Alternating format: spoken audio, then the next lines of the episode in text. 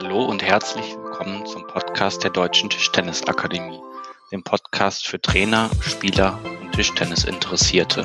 Mein Name ist Daniel Ringlepp und heute zu Gast im Interview habe ich Erik Schreier vom Post SV Mühlhausen.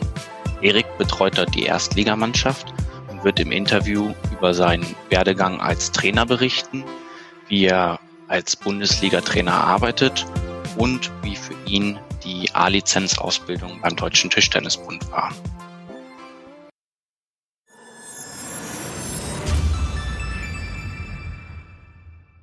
Ja, äh, hallo Erik, ähm, herzlich willkommen hier im Podcast der, der Deutschen Tischtennisakademie. Hallo Daniel, vielen Dank für die Einladung. Ja, sehr, sehr gerne. Ähm, Erik, erzähl mal so ein bisschen. Du bist äh, Trainer beim beim Post SV Mühlhausen in der ersten Bundesliga. Wie ist es dazu gekommen? Ja, ich bin äh, als Spieler zum Post SV Mühlhausen gekommen, habe äh, ja da auch den Aufstieg von der zweiten Bundesliga an die erste Bundesliga ja äh, als Spieler äh, vollbracht. Ähm, und dann war ich so ein bisschen auf dem ja, ähm, Scheideweg, äh, weil klar, der Verein hat gesagt, Erik als Spieler, erste Bundesliga, ja, reicht das Niveau dann doch nicht ganz aus. Für die zweite Mannschaft, die zur damaligen Zeit Regionalliga gespielt hat, war ich dann doch auch wieder zu stark.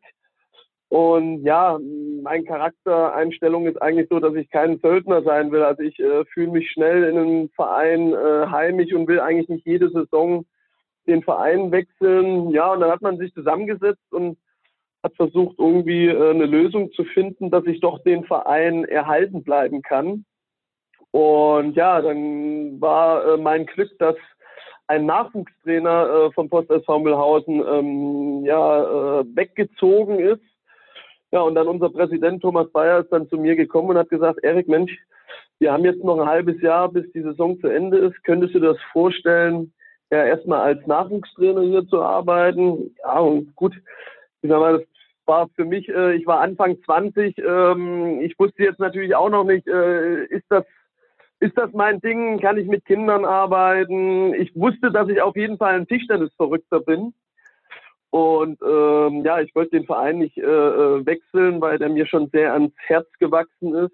Mhm. Ja, und dann hat man das einfach probiert, äh, das halbe Jahr als Nachwuchstrainer. Und äh, ich habe da, glaube ich, nicht mal zwei Wochen gebraucht, um einfach dann herauszufinden, dass das mein äh, Traumverein ist. Äh, es ist ja auch dann nochmal was anderes, wenn man wirklich dann die Woche über da ist, äh, anstatt immer nur zu den Spielen am Wochenende hinzureisen. Äh, man lernt äh, ja die Fans, äh, den Vorstand noch besser kennen. Und ja, ich habe dann einfach ge gemerkt, ja, dass das das Richtige ist. Und wie gesagt, als Tischtennis-Verrückter habe ich mir gesagt, okay, egal ob ich jetzt aktiv Tischtennis spiele oder als Trainer, ähm, äh, der äh, Tischtennis-Sportart treu bleibt. Mhm. Ähm, ja, habe ich gedacht, okay, das, das machen wir auf jeden Fall. Ja, ja und dann äh, hat sich das gesteigert. Von Jahr zu Jahr habe ich ähm, ja mehr mehr Aufgaben bekommen. Das Vertrauens, äh, die Vertrauensebene wurde natürlich von Jahr zu Jahr auch größer. Mhm. Ähm, ich bin dann den Vorstand äh, hineingewählt worden. Und ja, äh, irgendwann kam dann äh, die Aufgabe, dass ich Co-Trainer werden sollte von der ersten Bundesliga. Hatte da natürlich mit Lars Hielscher, äh, ähm, der damals äh, Spieler war äh, bei uns, äh, natürlich schon erstmal einen super Fachmann gehabt. Alexander Schiege, unser damaliger Cheftrainer, von dem habe ich auch viel gelernt. Und ähm, der hat mir das dann ans Herz gelegt, ähm, ich glaube ein Jahr später schon, dass ich äh, die A-Lizenz machen soll, weil er auch beruflich äh, wegzieht von Mühlhausen. Mhm. Und ähm, ja, äh, ja, da muss ich sagen, äh, musste ich auch erstmal ein, zwei Nächte drüber schlafen, äh, habe dann aber mit unserem Präsidenten drüber gesprochen. Und ich glaube, das war auch ganz wichtig, dass ich den Schritt äh, zu unserem Präsidenten gegangen bin und habe gesagt, hier, ich will das, ich will jetzt die A-Lizenz machen und ich will ja. den äh, Cheftrainerposten äh, von, von, von Alex übernehmen, ja. weil er es einfach beruflich nicht mehr schafft. Und da muss man einfach sagen, äh, das geht wirklich nur, ich war da ja 28, also äh, noch nicht mal 29. Ich glaube, äh, das, das geht nur auf Vertrauensebene. Ja. Ne? Also dass man äh, so einen jungen Trainer dann die Chance gibt, so eine Weltklasse-Mannschaft betreuen zu dürfen. Und ja, da bin ich immer noch auch heute äh, den Verein sehr dankbar und äh, hoffe natürlich auch, dass ich ja mit guter Arbeit äh, das immer so ein bisschen honorieren kann. Ja. Und ja. Ähm, bevor wir, bevor wir jetzt da, da mal, bevor wir jetzt da mal einsteigen, äh, würde mich jetzt natürlich ja. interessieren, so in, in der Nachwuchsarbeit. Du bist ja selber Spieler äh, gewesen, hast zweite Bundesliga jahrelang gespielt, hast du da deine Erfahrungen gesammelt. Ähm, er, erzähl mal, wie ist das wie ist das im Nachwuchsleist oder Nachwuchssport, Leistungssport? Äh, erzähl mal, wie war das bei euch? Was, was waren da so deine, deine Sachen, die du da gelernt hast und auch was du den Spielern mitgeben konntest? Ja, äh, äh natürlich. Äh, wir haben äh, in Mühlhausen einen, einen, Leistungsstützpunkt, also wir sind äh, auch äh, Verbandsstützpunkt in Thüringen. Wir haben den Vorteil, dass wir natürlich auch eine vereinseigene Halle haben. Also wir haben jeden Training äh, jeden Tag Training, äh, haben über 60 Kinder. Und äh, ja, am Anfang war es natürlich für mich auch nicht einfach. Also ich hatte natürlich den großen Vorteil, dass die Kinder mich alle als Spieler noch gekannt haben, wo ich in der ersten Mannschaft zweite Bundesliga gespielt habe. Da hat man natürlich schon einen ganz guten Einstand. Aber ja, man baut einfach von, von Monat zu Monat oder sogar von Woche zu Woche baut man mehr Erfahrung auf. Äh, gerade äh, was auch äh, ja dieses pädagogische äh, angeht. Ja, also man hat ja dann wirklich auch im Training komplett verschiedene Leistungsklassen. Also wir haben oder wir bieten jeden Dienstag äh, eine komplette Freizeitgruppe an. Also egal, äh, wenn man Interesse hat äh, am Tischtennis, kann man hier reinschnuppern. Wir haben eine Leistungsgruppe, wir haben eine Gruppe, wo nur unsere Sportschüler trainieren. Also die kommen dann einmal die Woche aus Erfurt nach Mühlhausen und trainieren hier. Äh, das war natürlich jeden Tag war das so ein Kontrastprogramm. Also man musste sich als Trainer natürlich, äh, man ist in die Halle gekommen, also man konnte sich eigentlich von vornherein eigentlich gar keinen Plan machen, weil man überhaupt nicht wusste, okay, wie sieht jetzt die Trainingsgruppe aus? Hat man jetzt mehr so diese Freizeitspiele, hat man mehr so diese leistungsorientierten, es war viel gemixt. Und das war natürlich dann auch meine Aufgabe, da eine Struktur reinzubringen, und ähm, ja, das hat mir natürlich schon, äh, glaube ich, äh, viel gebracht. Und ich habe dann auch einfach gemerkt, dass mir, dass mir die Aufgabe unglaublich viel Spaß macht mit den Kindern, mhm. äh, die Woche über zu arbeiten und dann natürlich dieses äh, äh, krasse Kontrastprogramm dann am Wochenende mit äh, Weltklasse-Spielern zusammenarbeiten ja. zu dürfen. Ne? Okay. Ähm, ja, was mhm. unsere Podcast-Hörer jetzt wahrscheinlich noch interessiert, wie erzähl mal, wie sah dann so eine so eine Trainingseinheit mit den, sag ich mal, mit den mit den Anfängern und, und Freizeitspielern aus? Wo hast du da so so Wert drauf gelegt bei denen? Du hattest ja jetzt schon erwähnt, so dass eigentlich ein Großteil pädagogische Arbeit da da stattgefunden hat.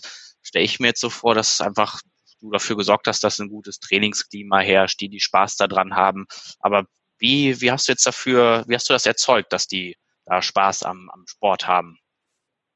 Ja, äh, genau. Also natürlich in der Freizeitgruppe äh, steht natürlich jetzt nicht im Vordergrund, dass man äh, nach zwei Wochen äh, 25 Topspins hintereinander ohne Fehler auf dem Tisch zieht, sondern da steht, da steht wirklich ähm, komplett der Spaß im Vordergrund. Und wichtig ist es natürlich, dass man als Trainer natürlich auch erstmal den äh, Spaß äh, versprüht an dieser Sportart. Und das ist natürlich bei mir äh, relativ einfach. Da muss ich mich nicht verstellen, weil ich auch einfach ein positiv Tischtennis-Verrückter bin. Ich habe in Mühlhausen äh, das, äh, ja, den riesen Vorteil, dass ich viele Übungsleiter um mich herum habe, die natürlich genauso Tischtennis verrückt sind wie ich. Und das ist natürlich erstmal ein ganz wichtiger, ja, eine wichtige Basis. Ne? Man kommt rein als Trainer und äh, strahlt dann äh, strahlen schon mal auch die Kinder. Ne? Also wenn man gute Laune hat, äh, sind die Kinder auch gut gelaunt, meistens zumindestens. Ansonsten muss man sie dazu bringen.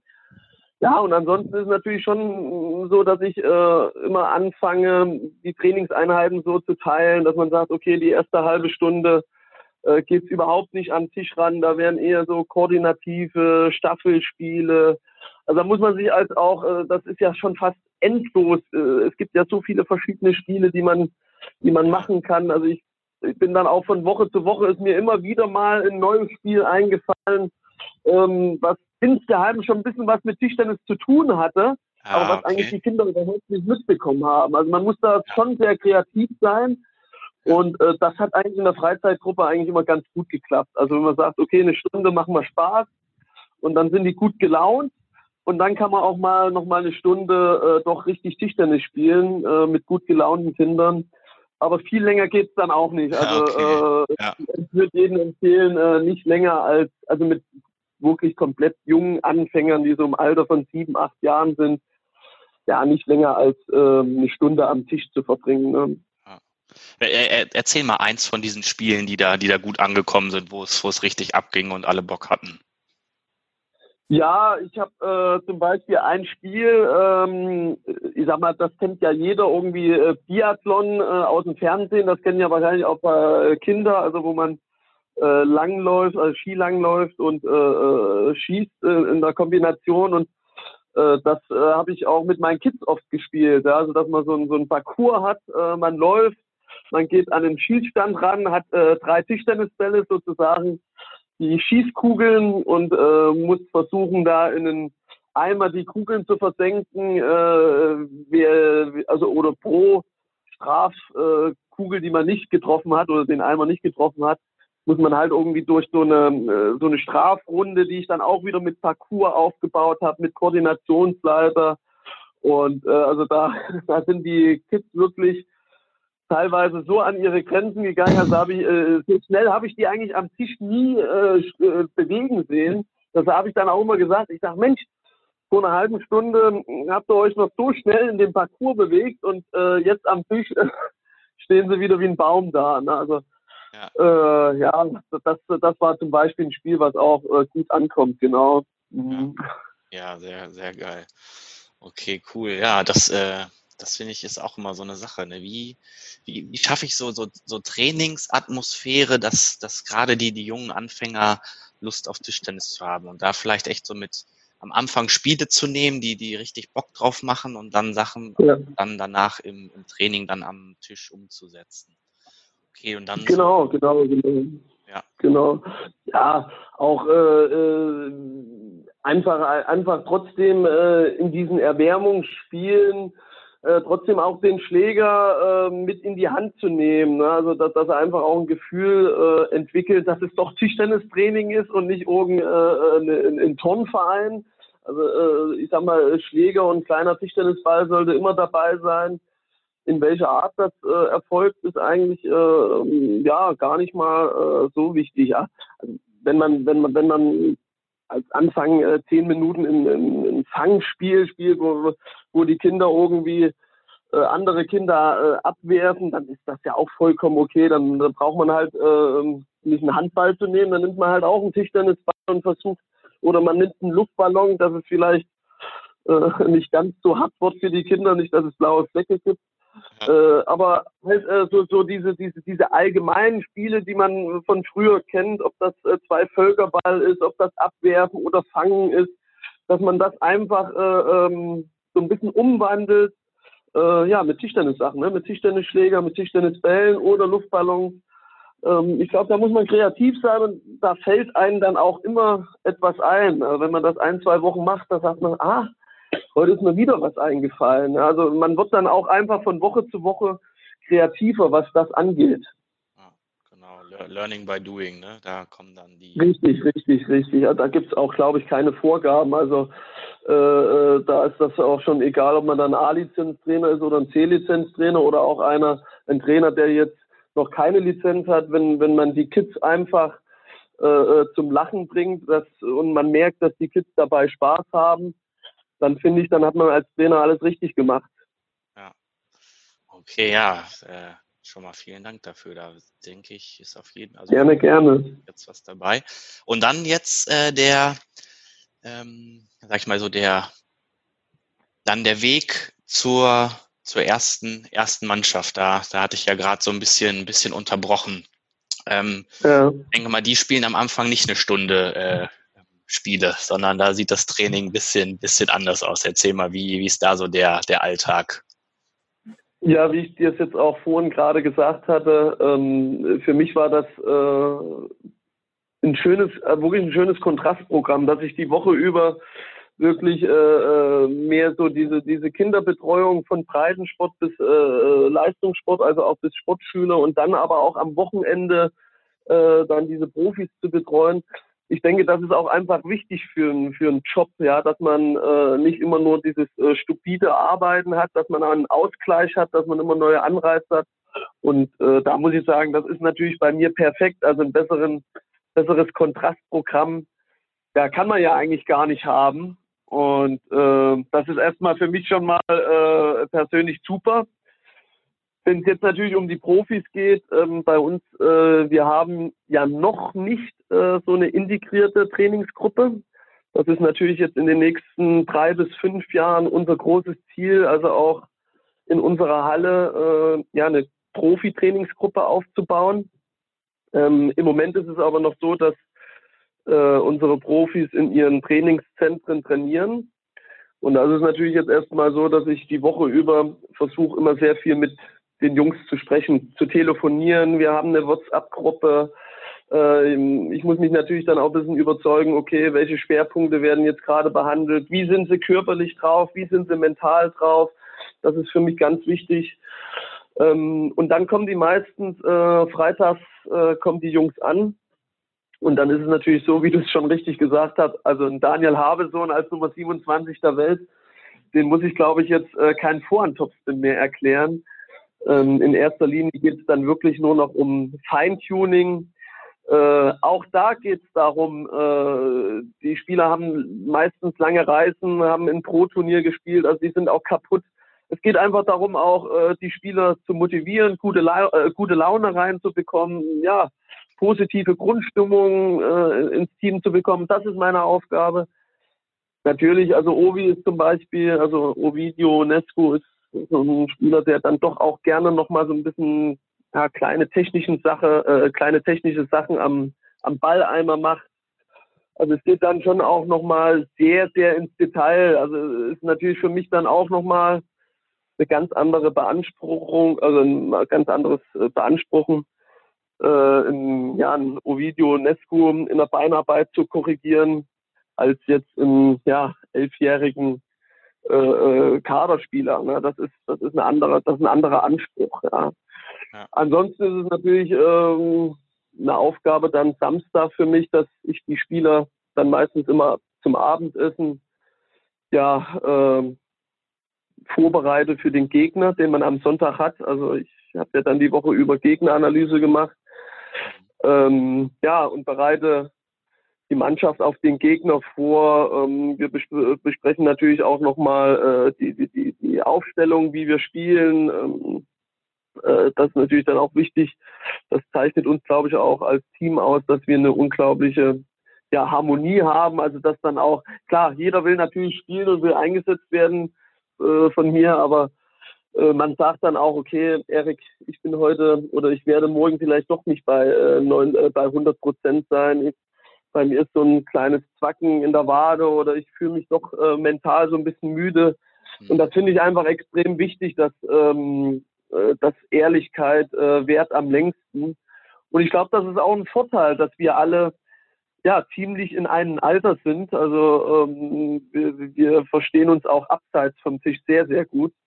Mhm. Und ähm, ja, das ist, äh, das ist ein Riesenvorteil. Ja. Und äh, meistens äh, nach dem Abendessen, wenn ich diese allgemeine, allgemeine Sitzung gemacht habe, ähm, rufe ich dann doch jeden nochmal zum Einzelgespräch. Ähm, ja, äh, habe meistens dann auch nochmal so ein, zwei Schwerpunkte aufgeschrieben, was mir gut gefallen hat, äh, was vielleicht nicht so gut war die letzte Woche und ja, will dann auch einfach nur mal so ein kleines Feedback holen. Es geht natürlich dann auch nochmal äh, um Taktik. Für mich ist es ganz wichtig, wenn, wenn ein Spieler dann äh, Sonntag zur Bundesliga in die äh, Box, äh, also die Box betritt, dass äh, die Taktik dann von vornherein klar ist. Also es kann dann nicht sein, dass Daniel dann anfängt, kurz, kurz zu spielen, obwohl wir ausgemacht haben, okay, er soll äh, halblang lang spielen. Also okay, äh, das, ja.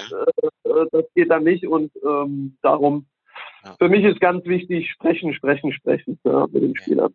Ja, interessant. Heißt das, dass du dann, wenn du die Woche über die ähm, Gegner analysierst und vorbereitest, ähm, dann mit jedem deiner Spieler eine Taktik, also eine Grundtaktik, sage ich mal, so abspricht, mit der er dann in das Spiel reingeht gegen die Person.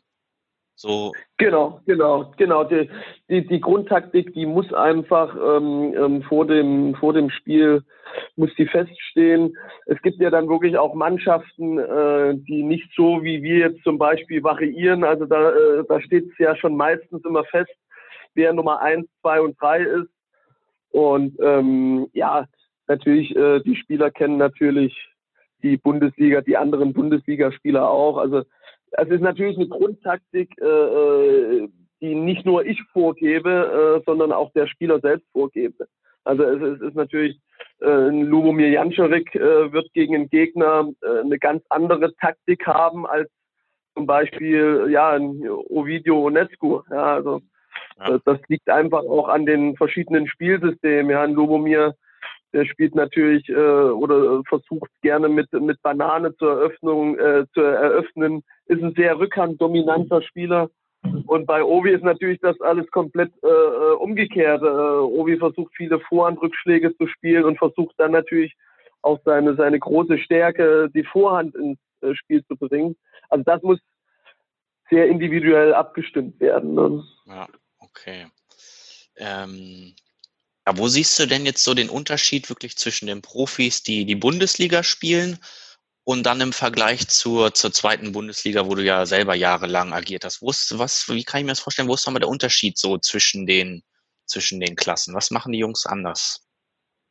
Also äh, jetzt ganz kurz entschuldige bitte, dass ich von der Frage äh, etwas abschweife. Kein Problem. Ähm, äh, zum Beispiel, äh, viele fragen mich, okay, der, der Kontrastprogramm zu, zu, zu Nachwuchstraining die Woche und dann Wochenende Weltklasse Tischtennis, äh, wie betreust du da die Spieler auch im Training?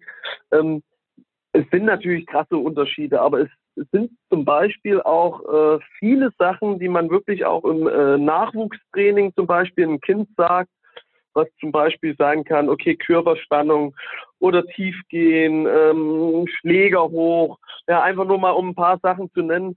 Ähm, das geht auch bei den Profis. Also ich äh, gerade äh, wenn wenn die Jungs freitags kommen und sind vielleicht ein bisschen müde, dann äh, versucht man dann stehen vielleicht dann auch einen Ticken aufrecht, dann sagt man doch nochmal, komm Ovi, äh, nochmal pro runter und ein bisschen tiefer gehen. Also das sind dann doch auch äh, äh, schon Überschneidungen, äh, wo man sagt, okay, das äh, sind Sachen, die man zu Kindern sagt, die bei weitem nicht dieses Niveau haben. Ja. Aber diese, äh, die, diese Hauptdinger, die funktionieren natürlich auch komplett bei den Profis. Ja.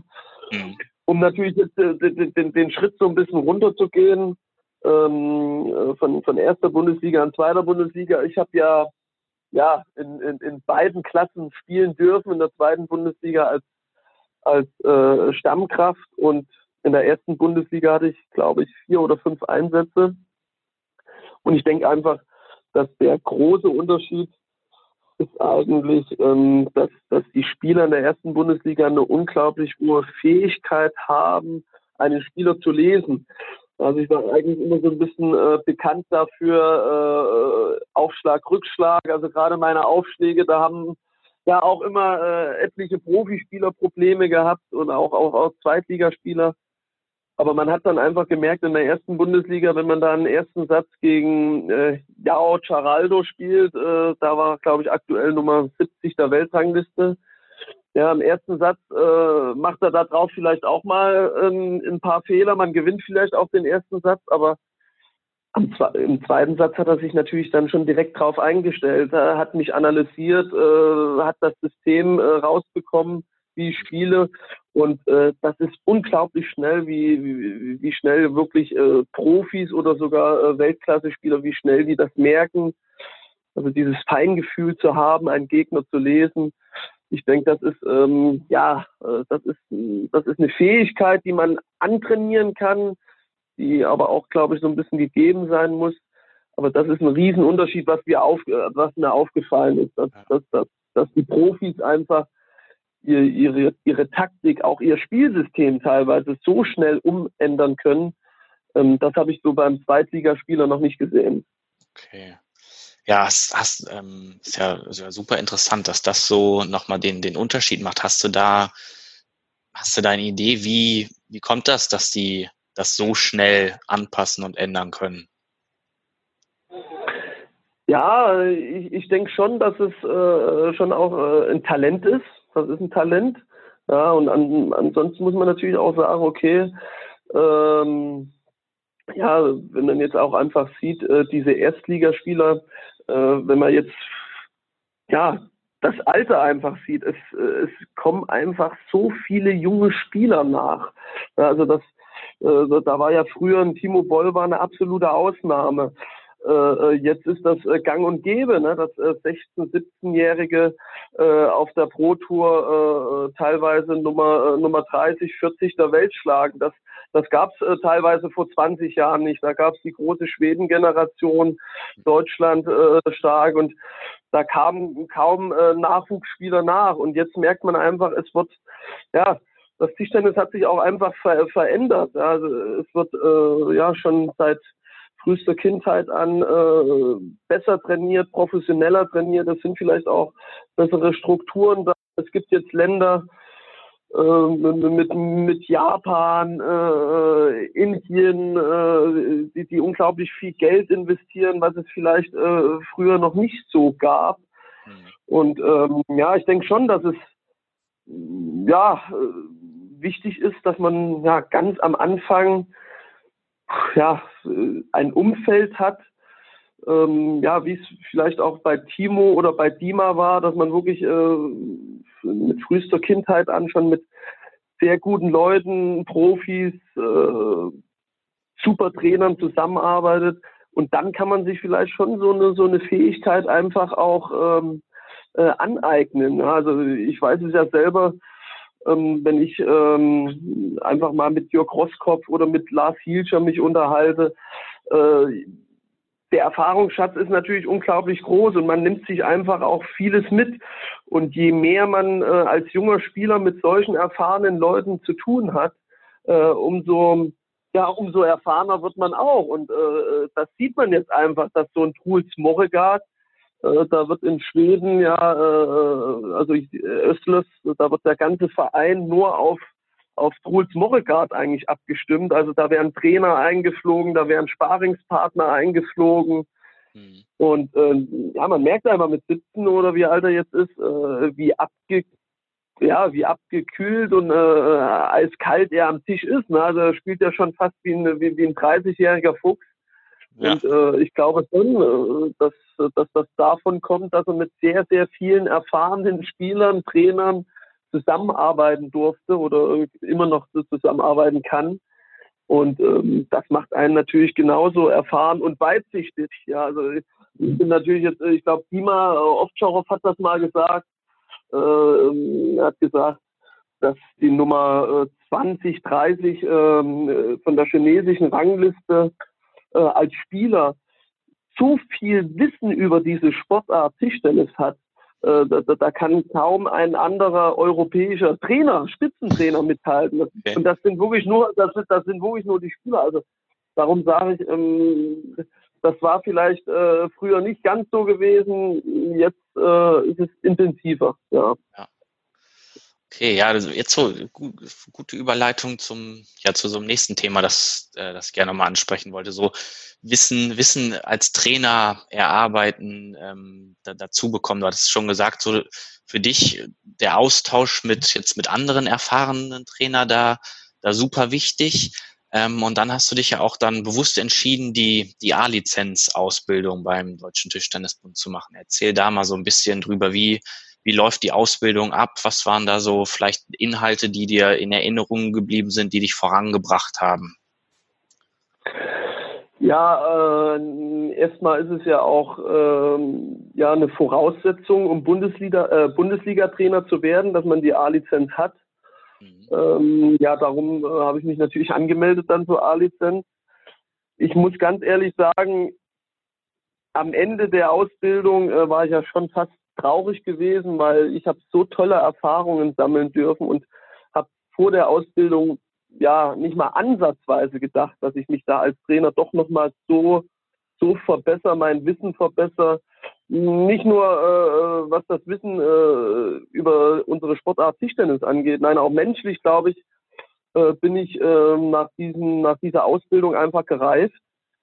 Und ja, um ja, einfach mal äh, ein paar schöne äh, ja, oder Highlights aus dieser Ausbildung rauszunehmen, ist natürlich immer ja, mit Helmut Hampel, mit der Trainerlegende zusammenarbeiten zu dürfen. Ähm, also das war ja zum Bundes, äh, Bundesvorbereitungslehrgang, also da waren alle A und B Nationalspieler da. Ähm, man war äh, hautnah, konnte äh, Balleimer-Training mit den, mit, den, mit den Nationalspielern machen, ob das jetzt ein, ein Bastian Steger oder ein Rufen Filus ist. Ähm, das hat mir natürlich viel gebracht. Und wenn man natürlich dann in dieser Halle ist im Deutschen Tischtenniszentrum, da laufen ja nicht nur die Bundestrainer rum, äh, wie, wie Lars Hielscher, Helmut Hampel, Jörg Rosskopf, da sind ja auch dann meistens die, die Bundesliga-Trainer auch noch da, ein Danny Heister. Und für mich war das unglaublich wichtig, dass, äh, dass ich da äh, ja diesen Austausch hatte mit verschiedenen Trainern und man hat dann auch gemerkt, okay, jeder Trainer hat doch andere Charaktereigenschaften. Also vom, vom, vom Wissen ist natürlich, äh, sind, sind alle sehr, sehr gut gewesen. Aber man hat doch gemerkt, die Charaktereigenschaften waren anders.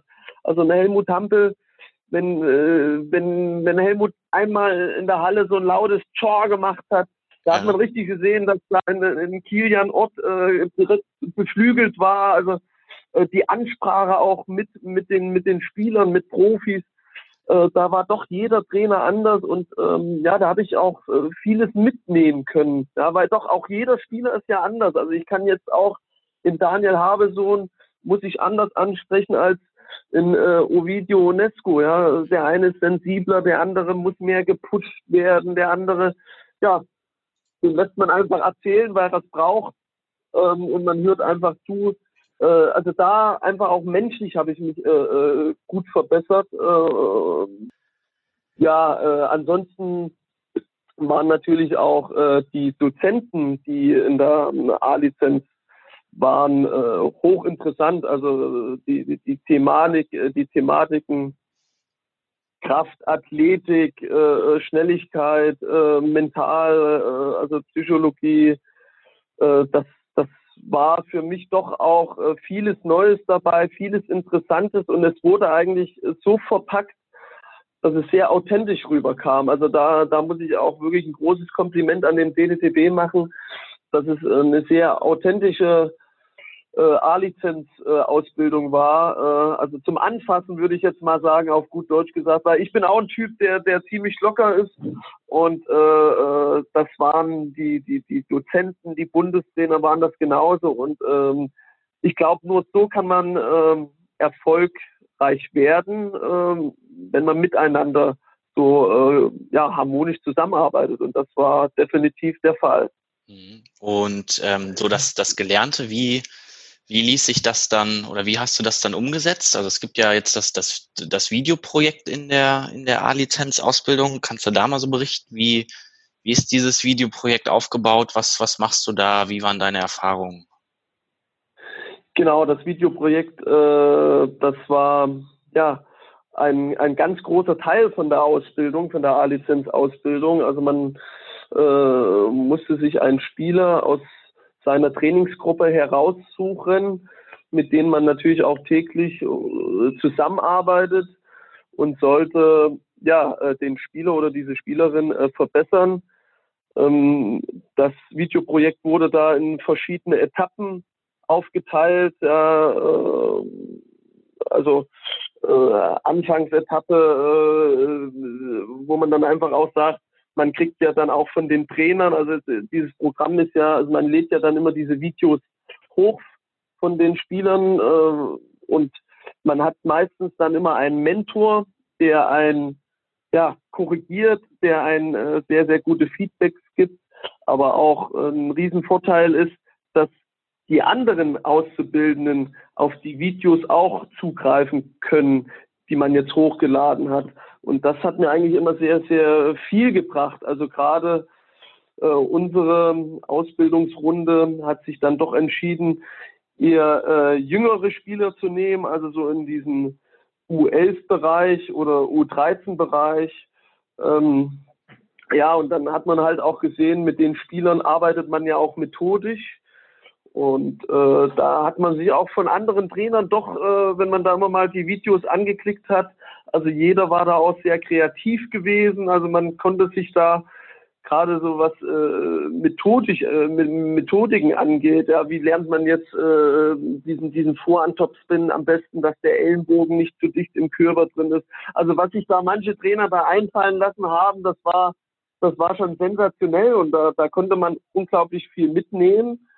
Und ähm, wichtig war für mich immer, dass äh, diese, diese verschiedenen Etappen, äh, diese Zeitabläufe, wo man gewisse Videos hochladen musste, um äh, ja diverse, äh, sage ich mal, äh, Raster zu erreichen oder Schwerpunkte zu erreichen, dass man dann wirklich auch immer von dem Mentor äh, ein, ein Feedback bekommen hat. Also bei mir war es Lars Hilscher gewesen.